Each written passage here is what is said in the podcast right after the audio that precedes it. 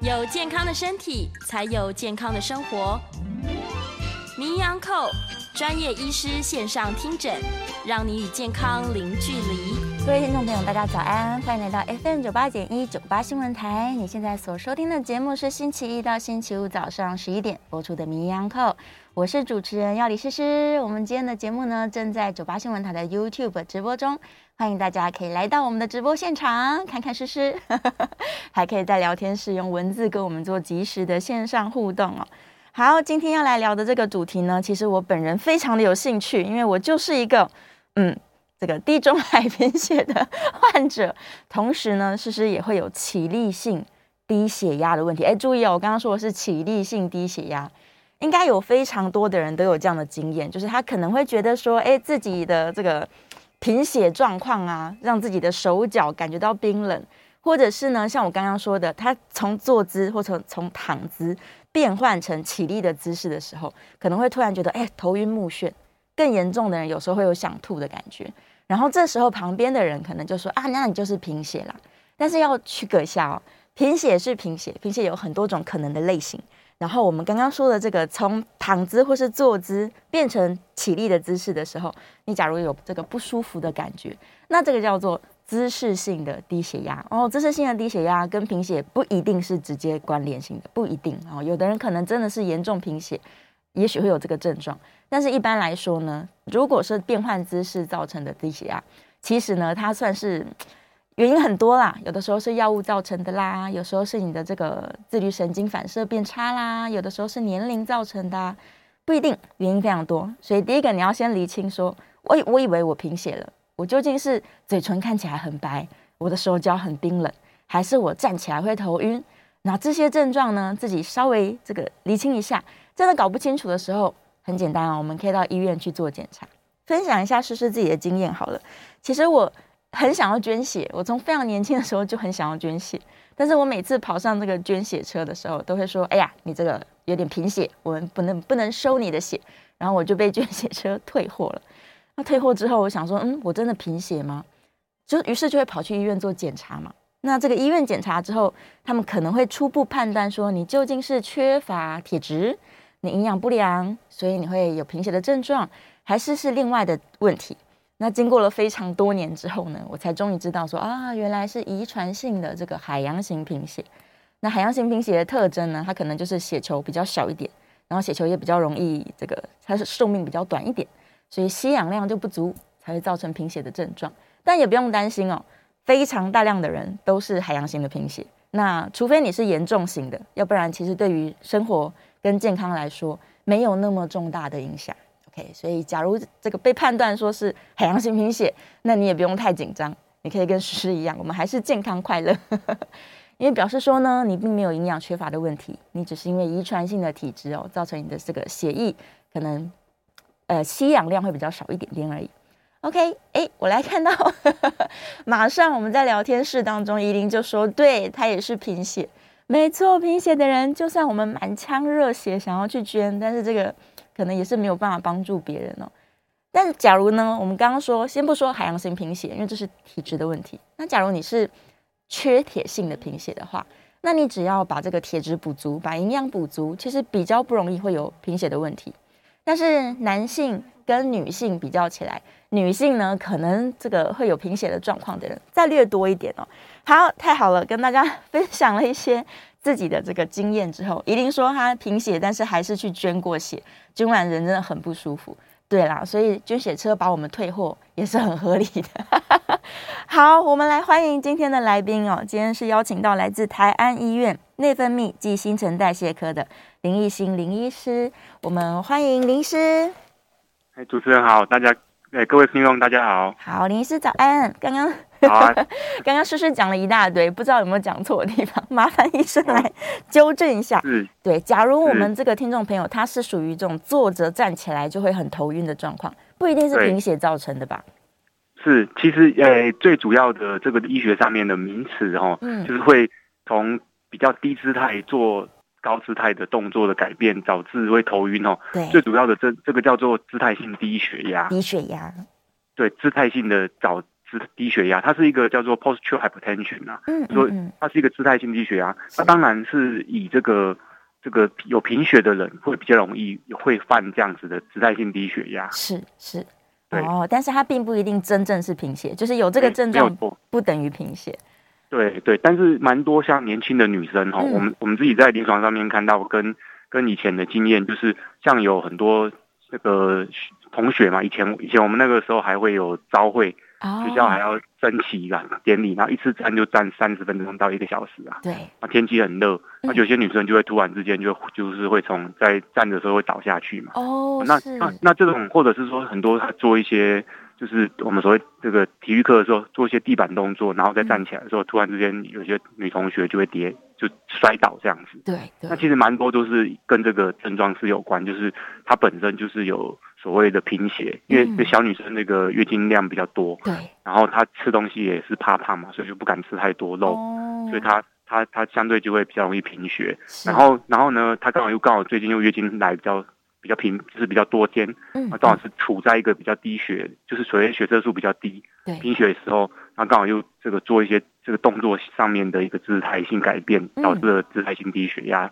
而昏倒这样子。哦，原来对如此。所以，假如对是像这种，她就是营养不良，加上她可能月经来的血量比较大，对，通对嗯常应该会建议她怎么去处理啊？这应该不是不好处理的症状吧？呃，其实最最主要还是要看他什么原因导致他贫血。对嗯像我刚刚提到那个那个年轻女女生小女生的部分，就是因为刚刚讲的，就是她吃太少，对，哦，那营养就不怕良胖嘛，对，营嗯养比较没有那么均衡。那是尤其是在铁的部分，我嗯们喜欢吃瘦肉啊，吃红肉的部嗯，分，就可以增加我们这个动物性的铁蛋白的来源。啊，哦，深色蔬菜也是可以这样子的补是充。是是，另外，牛奶也是很好，牛奶里面有含铁嘛，铁嗯铁蛋白也是会补充。那那主要还有就是说像，像这个，特别在有些女生因为月月经量比较大的时候，对，哦然后导致所谓的缺铁性贫血。嗯啊这个时间点，我们有些人像我们正常血色素是十二到十二到十三以上嘛，哈、哦是那那那女生可能就只要低到十以下，就会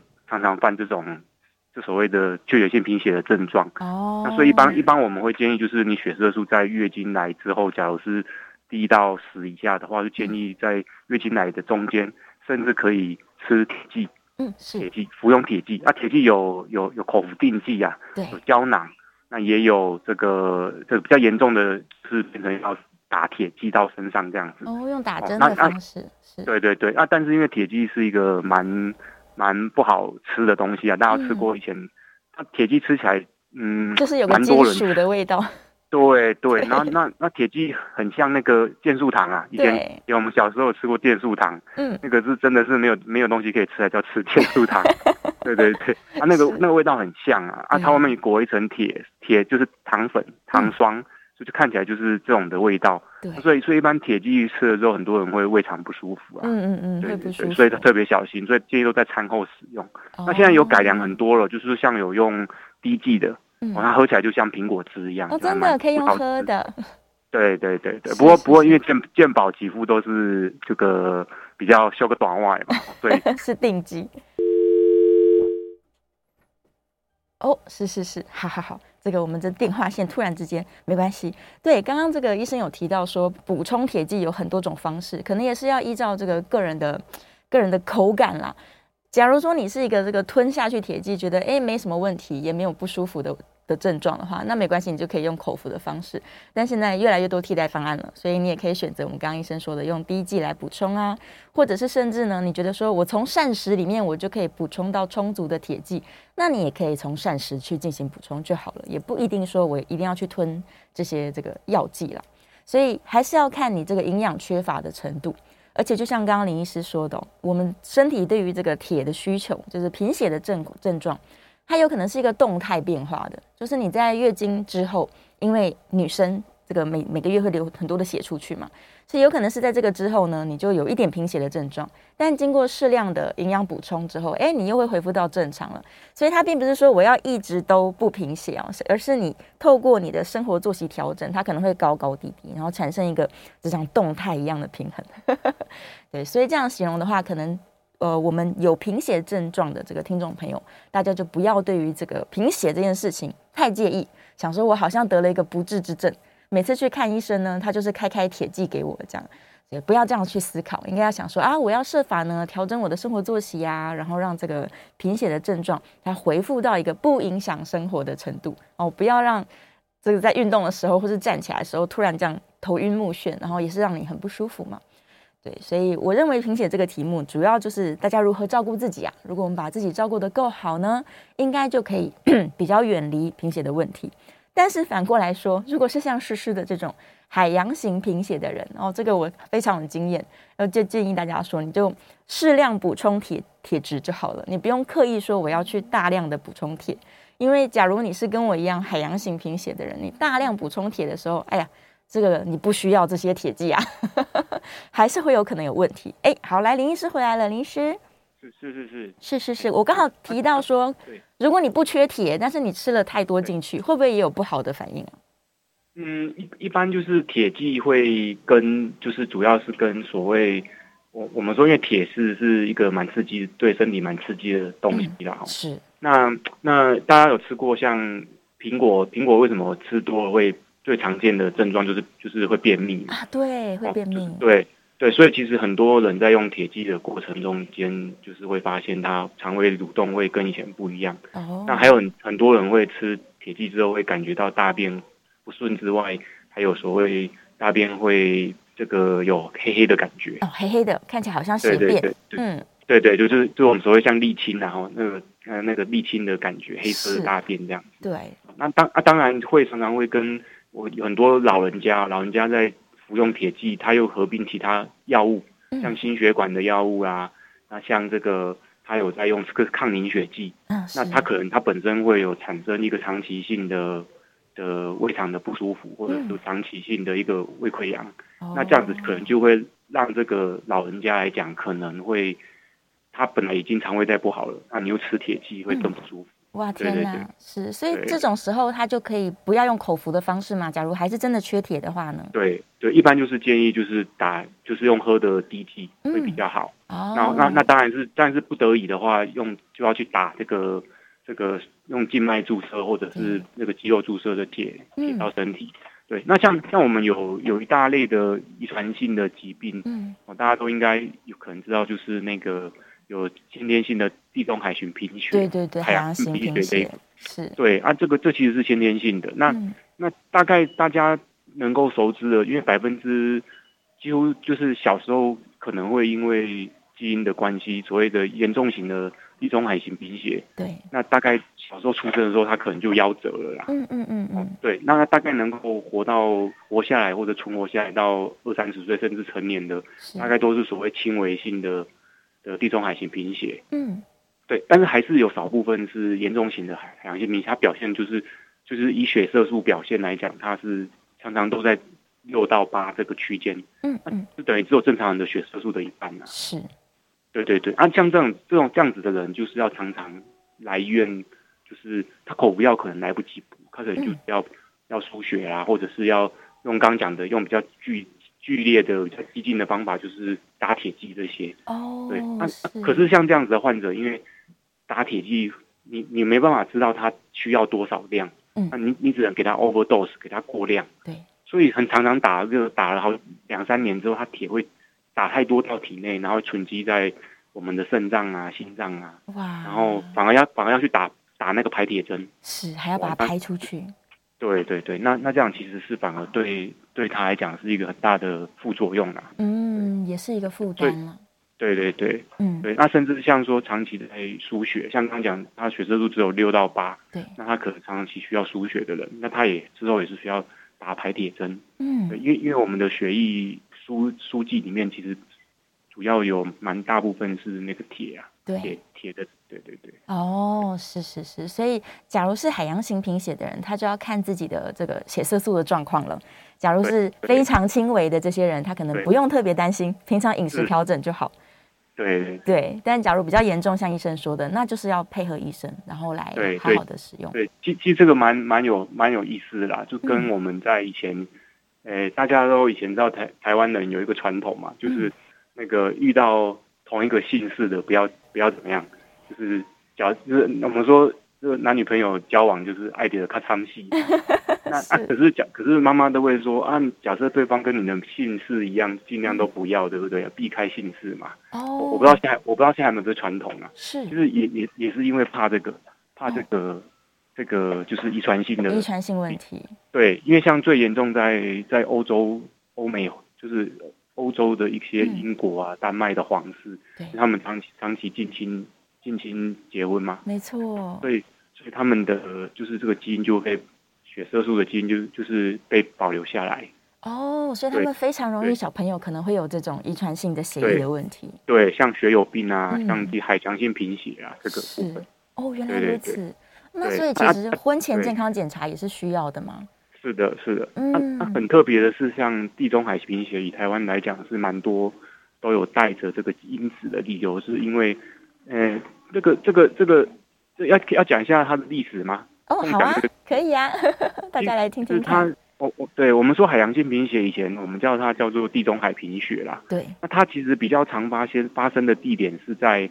这个地中海，嗯，地中海沿带，然后嗯，对，一直延伸。大家画从看地图哦，从地中海地区延伸往下拉到东南亚是一条直线。东南哦，亚就是从我们这个地中海，就是在意大利、希腊这一带往为为为起点往嗯南拉，拉到东南亚，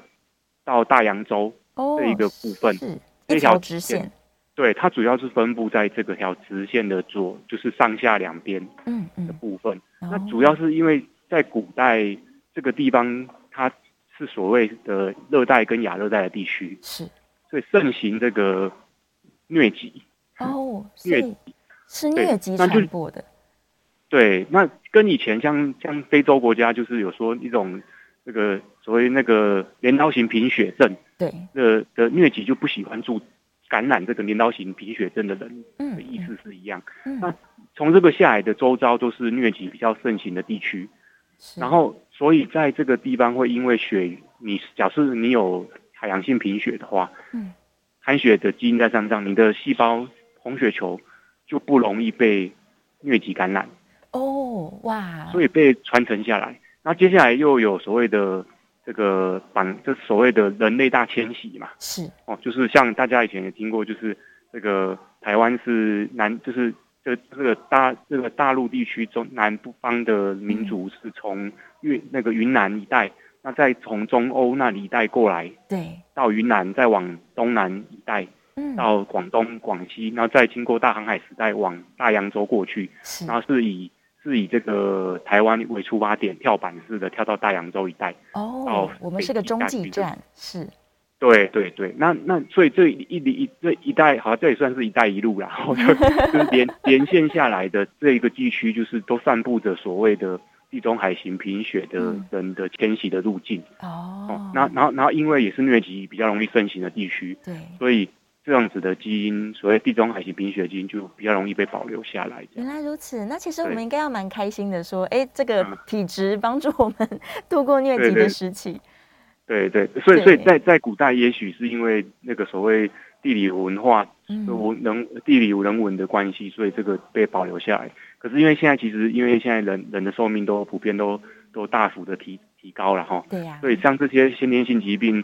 也许在以前这个一个人的寿命四十岁、五十岁就算是高寿的嗯时代，这些疾病大概就好像微乎其微啦，不足为道。可是现在每个人都是活到九十岁啊，八九十岁。现哦反而是贫血的问题，就是在以后我们进入所谓六十五岁、七十岁以后，贫血的老人家就更容易体力上容易衰退这样。嗯，哦，是对是对对是，哇对！但假如说他是缺铁性贫血，我们刚刚有提也讲过，他调整他的饮食补充或者是用铁是的剂，基本上会改善。但海洋型的对人呢？海洋型的人，假海如洋型对，对假如他海洋轻型贫微血的大话概严重型的就得就是靠输血啦，哦对就是说比较比较严重，他血色素就是常常都六到八以下的话，是那那造成生活上面的的不便，包括很无力啊、无力上班啊、没有办法站站立啊、晕眩，嗯那就得是靠定期的输血对。那那输血大概就是两个月到三个月输一次血，因为我们知道血红血球在我们体内的代谢的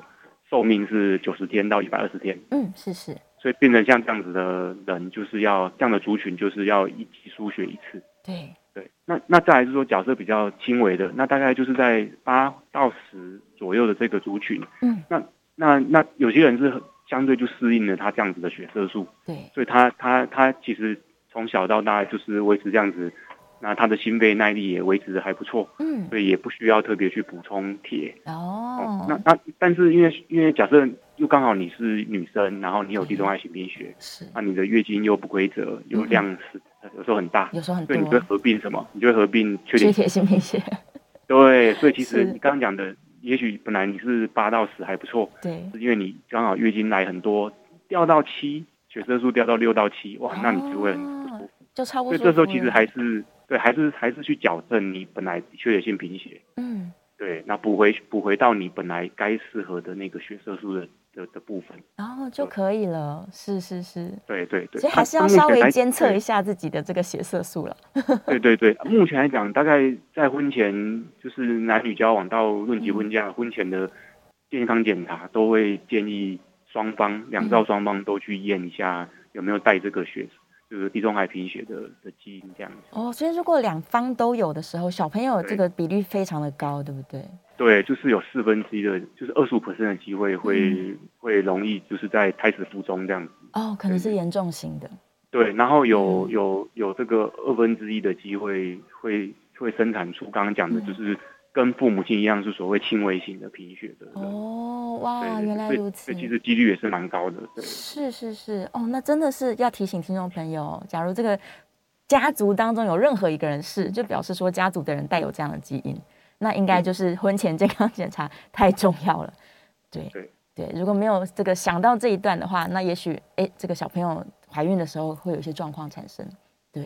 是。嗯，是是，所以贫血的状况，它其实并不并不只是说我自己舒不舒服而已，它还牵涉到这个婚姻关系，然后还有我们的未来的下一代，大家真的是应该要提高警觉。对，非常谢谢医生帮我们这个提供了很好的故事，让大家了解说为什么在台湾地区海洋性贫血的人其实挺多的。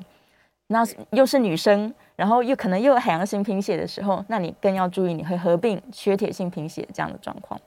是的好，我们稍微休息一下，广告之后回来呢，诶，搞不好我们可以来看一下线上的问题，有线上有一些些的问题，然后呢，我们也许可以来考虑是不是开放 call in 哦。好，稍微休息一下，我们广告之后回来继续来讨论大家对于贫血各式各样的这个症状啊，或者是你的疑虑啊，都欢迎大家踊跃的在我们的 YouTube 聊天室可以用你的文字留下讯息。那我们广告回来之后会开始回答大家的问题哦。我们休息一下，马上回来。欢迎回到 FM 九八点一九八新闻台，你现在所收听的节目是星期一到星期五早上十一点播出的《名医央叩》，我是主持人要李诗诗。我们今天在节目中呢，正在讨论关于贫血的问题。假如你也有关于贫血的疑问的话，非常欢迎你呢，可以来到我们的 YouTube 聊天室提出你的问题，或者是我们现在可以开放扣印哦，扣印专线是零二八三六九三三九八零二八三六九三三九八。我们再次欢迎这个台安医院内分泌以及新陈代谢科的林奕兴林医师，欢迎林医师。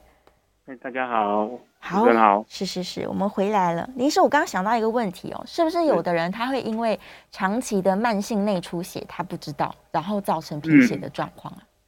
对，像这个的部分主要是集中在我们看到的是老人家身上。哦，老人家，对对，最常见的内，因为我们知道那个内出血来讲，嗯我们的身体的器官通常都是封闭式的器官，对，所以所以它不太会说，哎，你慢慢出血，然后它它身体没有什么症状。嗯那通常会内出血，大家比较常见的也是刚刚上一个时段有提到的，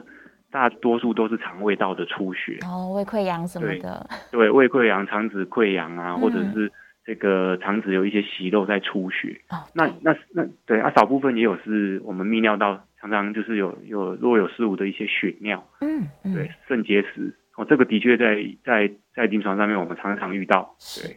哦，所以他这他真的是因为其他的器官，就是每天都在一点点一点点流血，对对对，哦然后它本身又是就是的，而且是集中在年纪比较大的，嗯他吃的东西来吃的铁跟他的吃的元素来讲，营养素来不及补充。是哦，所以还是有营养不良的成分在里面。对对对嗯，所以假如他已经感觉到说，哎，好像就是常常觉得脸色惨白啊，然后容易头晕啊，他就应该要去检查一下是不是有缺血的状况。对对对，通通嗯常我们可以在来医院前先做一个自我监测的方法。是对我我一般我们会看那个眼睑啊，跟眼睑手指头，哦，手指眼头，睑跟手指头，嗯对，就是手指头，你可以看我一般我们看手指头，假设血液比较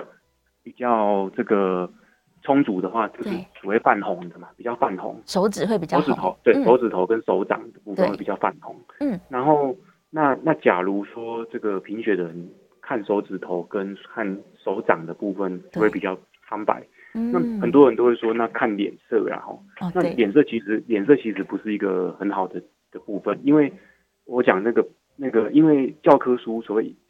西西西方医学的教科书是、嗯是欧是西洋西洋人写的嘛，就是对白种人写的。他们贫血的时候，他们说脸色看起来是看起来苍白，嗯嗯，叫做配偶嘛，我们说脸色苍白，对，所以他教科书上就会教着教我们说，从小从小健康教育就是翻译西方医学的书，说哎脸嗯色苍白、其实是错的。哦，因为因为在白种人身上，贫血是脸色是苍白的，对，可是，在黄种人身上，我们是黄种人嘛，嗯，我们是 yellow skin 的，所以我们看起来其实是黄的。 哦，所以会发黄，对，其实其实假设很严重的台湾人贫血的话，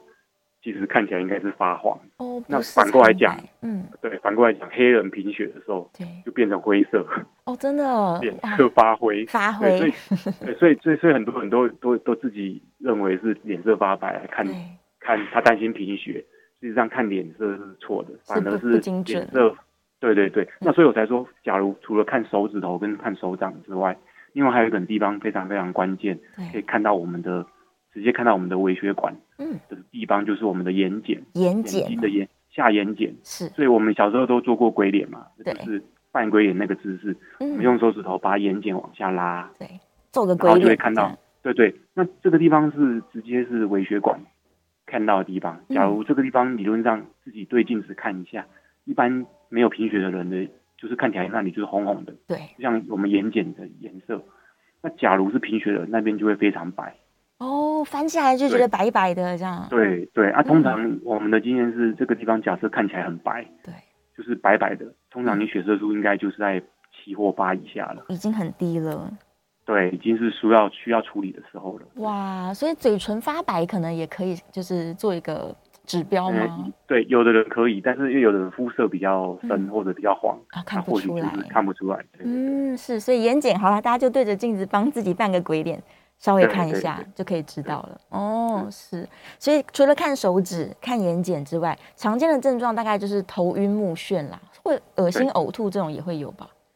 嗯，呕恶心呕吐来讲，嗯，就是会有的人他贫血到一定程度之后会失去平衡觉，哦那，影响到他的内耳平衡神经，是，那就会比较产严重产生到所刚刚提到的这个恶心呕吐的情形。啊，它那是不因然为一般不都平衡是对，嗯一般来讲都是觉得就是无力啊对，为最大宗这样子。嗯，就就特别那的长期虚贫弱，血，对长期贫血还有一个我们也蛮常在临床上遇到的，嗯，就是但是他来的时候不是因为贫血，是后来才查到原来是贫血，对，就是现在现在现在很多年轻女生嘛，哦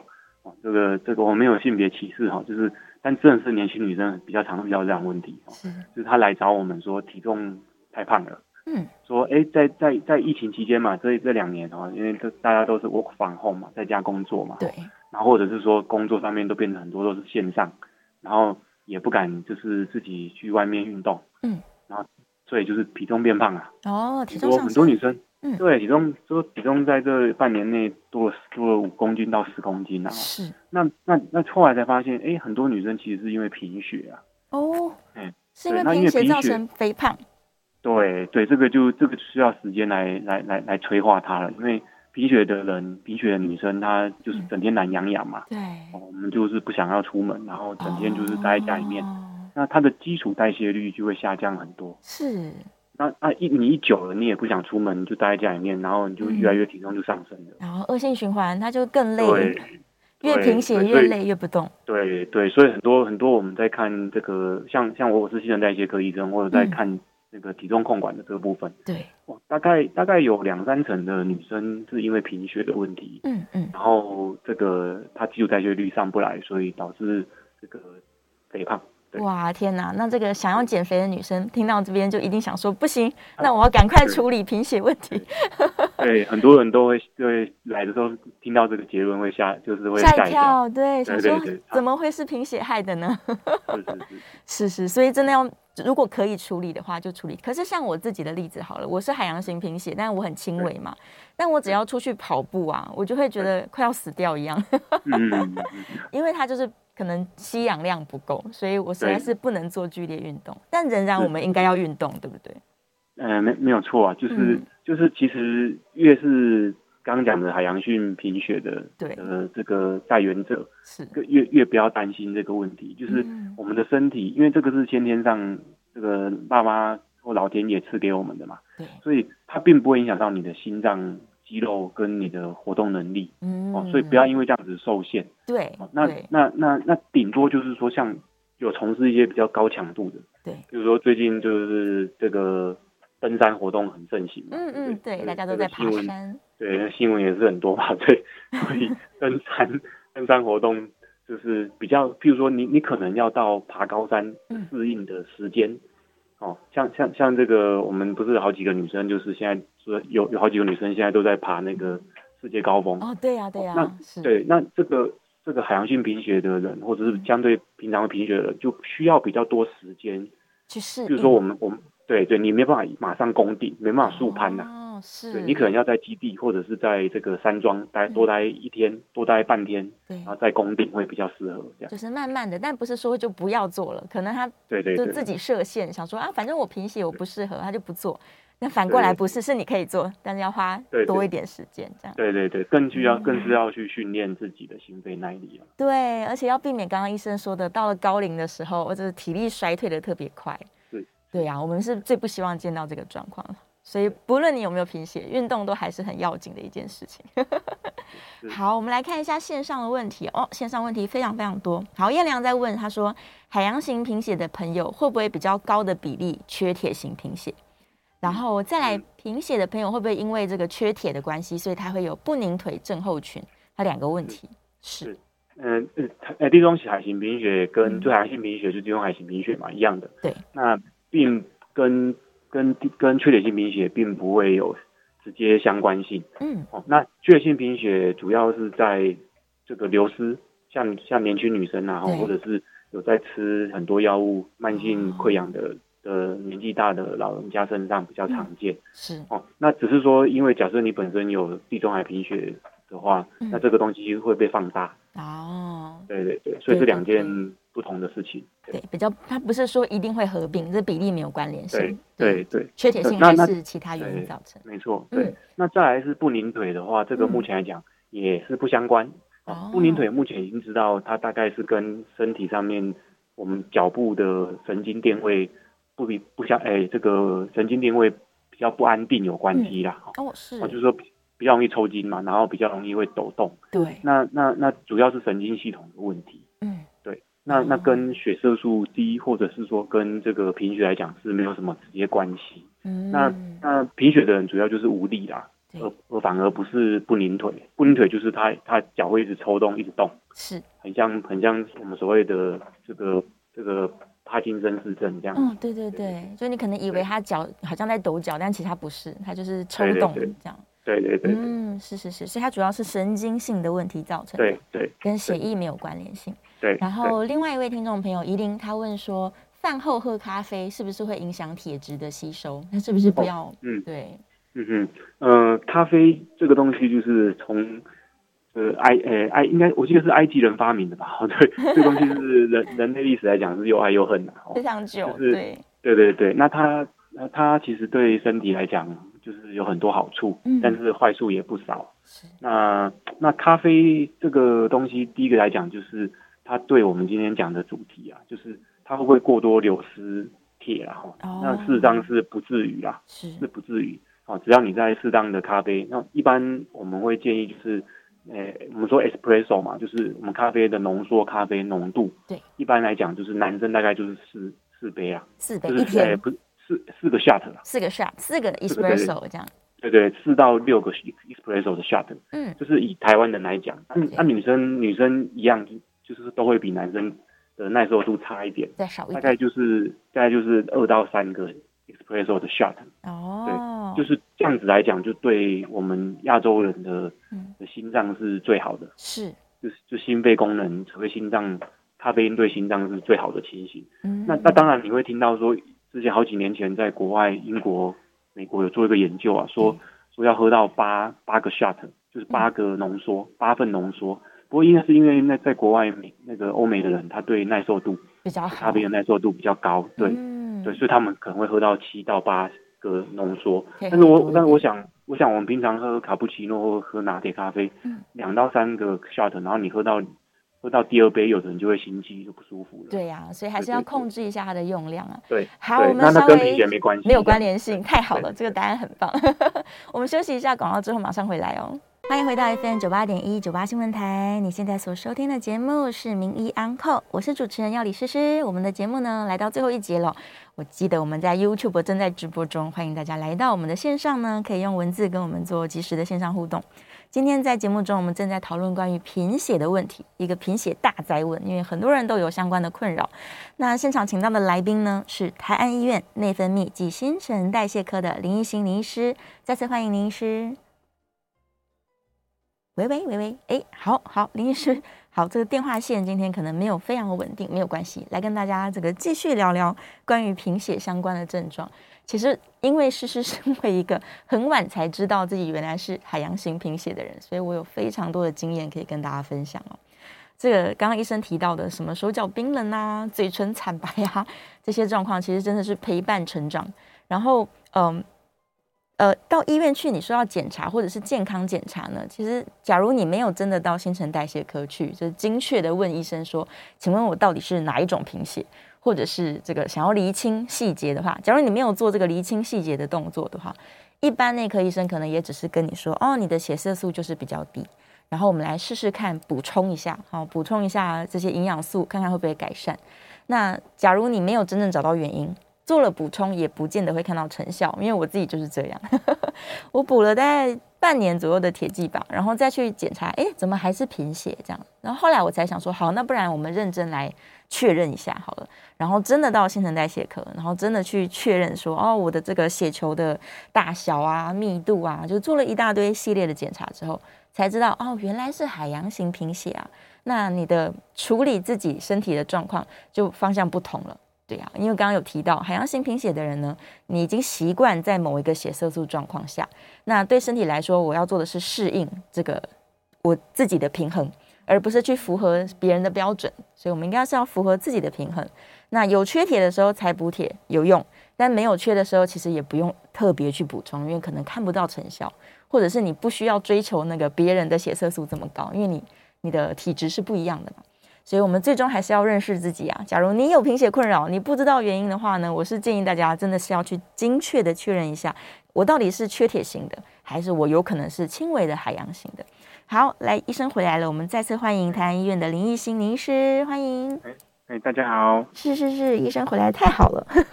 赶快来问医生线上的问题。好，嗯有另外一位听众朋友在问说，喝高钙奶粉会不会影响铁的吸收啊？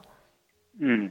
嗯，就诶高钙奶粉哦，就是其实诶我们都知道牛奶里面含铁的成分应该是蛮丰富的啦。嗯，那那一般我们在这个国际上面认，就营养学会建议，就是牛奶一般来讲就是可以喝到一到两杯啦。哦，对是每对天喝一到两两杯杯，对，那那通常大家去看那个就是牛奶，不管是奶粉啊，还是说它后面的成分，都会明白的写出就是它的含量，包括它电这电这个是矿物质的成分嘛。对，那那我我想是不太会影响到铁的吸收啦。嗯，反而是不过因为可以对带来更多铁对，嗯，对对，不过因为像像钙，像很多很多人跟我说，他就是喝那个钙的含钙的奶粉啊，嗯，可是就是要小心，就是因为喝比较多含钙的奶粉，它相对它的磷也会比较高一点，哦，是，所以它对肾脏来讲，就是要一个肾脏比较健康的人才、嗯才才去喝含钙的奶粉会比较好一点。这样哦，是因为可能有些人想说对对他担心骨质疏松啊，他就会对需要对补充钙质。对对对，但那还一是要一般也坚是一持到一到两杯其实够，然后也不太嗯会影响到我们铁质的吸收这样子。嗯，不影响的，对，但嗯还是要全面性的去监测我们身体的这个肝肾功能吧。对对对呀主要是嗯肾脏，嘿，主要是肾脏，嗯，所以假如我们回到贫血，假如他还是嗯需要去补充铁剂的人，那他也需要去关心他自己的肾脏健康吗？嗯，补充铁，呃，通通常因为缺铁性贫血，或者是他本来贫血的状况，嗯，那代表他可能慢性上面来讲，他的这个也肾功能也会比一般正常没有贫血的人来的差一点。哦，对是对，但但是这个不是不是主要目前来讲，这个肾脏嗯啊，或者是其他器官退化的主要的原因这样子。是是，对，所以贫血的人会合并他的肾功能可能比较差一点点。那他在这个做贫血的治疗，假如他比较严重，他是需要输血的这些族群的时候，是我们刚刚说会沉积嘛，这个铁质对可能会对沉积在肾脏或者是其他内脏，对，是，所以他还是要去监控说我对全没有身错的状况这样。是的，是的，哦，原来如此，是，所以高钙奶粉可以喝，但是要小心，对，不要喝得过对量。然后刚是刚医是生提到说，咖啡也是可以喝，但也不要喝到过量。对对，对哦，但是它是不影响铁质吸收的，只是会让是健应康该。是不对不至于，对对对，嗯，原来如此，是是是。好，我们在电话线上有一位张小姐空音进来，张小姐请说。哎，医师您好，请问一下哈，呃，铁蛋白过低，差不多七点二左右这样子。嗯，那其他血色素啊，什么都正常，红血球啊四点六二，那血色素十二点八，嗯啊，那个什么 MCH 二七点七，MCHC 三十二，啊，就是铁蛋白比较低，啊，不知道是什么原因造成。因为一般我们没有都没有在检查铁蛋白嘛，啊啊，为什么？因为我们平常做一般抽血检查，大部分都不会检查铁蛋白。那我不晓得它这个铁蛋白这样低是什么含义，哦是哎、是什么什么情况造成的？这其样。他都正常，你就是只有铁蛋白其他。对呀、那需要嗯注意什么，或需要做进一步检查吗？ OK OK，好，谢谢张小姐。好，回来了。这临时刚刚有听到，没有没有没有，好，来来来，好，来。这个张小姐的疑问就是，她去做了健康检查，可能是比较精密的啦，所以就可以看到更多的数字。那发现呢，所有的数字表现都正常，但是唯独就是铁蛋白的部分表现的比较诶有点低哦。好，我们等一下林医师，希望这个林医师可以给张小姐一个答案。我来看一下线上的问题，呃，燕良说海洋型贫血跟蚕豆症，还有镰刀型贫血，对啊，这些都是体质的问题，都是遗传性疾病。同时拥有其他的这个遗传性疾病的比例会不会比较高？嗯，诗诗觉得应该没有，但我们等一下还是问问看林医师的这个临床上面实际上看见的。对呀、这个遗传体质这件事情，以往可能没有那么重视哦，但是我觉得现在的这个新婚夫妻们真的是婚前，因为我们现在基因检测的技术越来越好了，而且因为它的技术变好，然后这个普及率变高，所以其实门槛也没有那么高，就是基因检测的价钱没有像以前那么贵。那结婚前呢，基基本的健康检查是一定要做，然后关于这些遗传性疾病的检查，也是建议大家务必务必要做。那假如这个经济允许的话，也许也可以进一步做一些基因检测哦，就确定一下说，诶，这小朋友的健康程度是不是 OK 的？如果可以的话，那再再结婚再生小孩，可能可以避免一些这个之后啊，因为没有小心注意而产生的一些遗憾，我们是比较不希望发生这样的状况。也非常谢谢今天林医师跟大家提醒说，诶，这个海洋型贫血是会遗传的哦，而且假如夫妻两个人都有这样的基因的话，那小朋友有百分之二十五的机会是有可能成为严重型的海洋性贫血。那这样的小朋友是非常容易就是胎死腹中啊，会容易夭折的。那对家庭来说一定是不好的一个影响嘛。OK，好，大家欢迎可以继续在线上哦提出你的这些疑问。燕良的另外一个问题说，客家人是不是比较容易海洋性贫血？哦，那就要看看客家人的比率，就是客家人族群里面这个显具有海洋性贫血基因的比率是不是比其他的族群更高一点？哦，这我不确定。嗯，这个问题我们也等一下留留给林医师来回答。好，再继续来聊聊大家关于这个贫血的疑问哦。我相信应该是很多人呢都有这样子的困扰啦。那建议不知道原因的人，还是要去找到原因。然后我们刚刚帮大家再整理一下，造成贫血的原因很多，常见的可能除了体质之外，就是因为你女性的话，我们月经会来，你会流失很多的血液。那或者是你是因为车祸外伤，你失血比较多的时候，当然你的这个血色素就会比较低一些，所以流失血液是其中一个因素。年纪变大了，可能也是另外一个因素。再来就是刚刚医生其实有提到，有一些药物的使用，你在使用的时候也有可能会影响到你的这个血液的状况。所以，假如你因为服用了一些药物之后，觉得诶有一些不舒服，那建议是要去跟医生讨论说，说我这个状况是不是需要换药物啊，或者是呢我需要额外去补充营养的物质，去让我不要产生这些贫血的现象，都是需要讨论的。好、哦，不要觉得说诶。这个好像吃药一定会有副作用，那就算了，这样不行不行。我们务必是要跟医生做好好的讨论。那当然，有一些人他可能真的是其他的原因造成的，我们有提到溃疡啊、胃溃疡啊、肠胃道的这个息肉出血啊等等，所以这些身体的整体的状况，它都有可能会造成贫血这个现象的产生。那我们务必要要找到的呢，是真正造成你贫血的原因。假如你没有营养缺乏，然后你也没有海洋性的体质。但是你还是贫血，那是不是要去寻找一下，我是不是使用了什么营养补充品啊？也许你没有在吃药，你在吃营养补充品，那这个营养补充品可能影响了你的营养吸收。那或者是呢，我们刚刚提到了，你可能有一些器官正在内出血，但是你不知道，你也没有去做地毯式的检查，那就造成它一直都在流失血液，也会让你产生贫血的状况。所以原因很多。我们还是要一项一项的哦，把这些问题把它厘清，然后呢，才能够长保自己的健康状况。那最后也是提醒大家说，诶，我们很重要的是，就算你有贫血的问题，那这个运动还是不可少哦。你要积极的去补充营养，然后你要积极积极的去做运动，让你的体能状况保持在一个高峰，而不是说我因为贫血啊，我因为体质啊，我就放弃什么都不做这样。不行，我们会进入一个很糟糕的恶性循环哦。在这个恶性循环里面，你只会越来越不健康。也有可能造成刚刚医生说的肥胖的问题。那也许因为肥胖，你造成更多的其他慢性病的发生。哇，这一连串就是我们最不希望看见的。好，这个今天跟大家聊了很多关于贫血相关的问题哦。我们。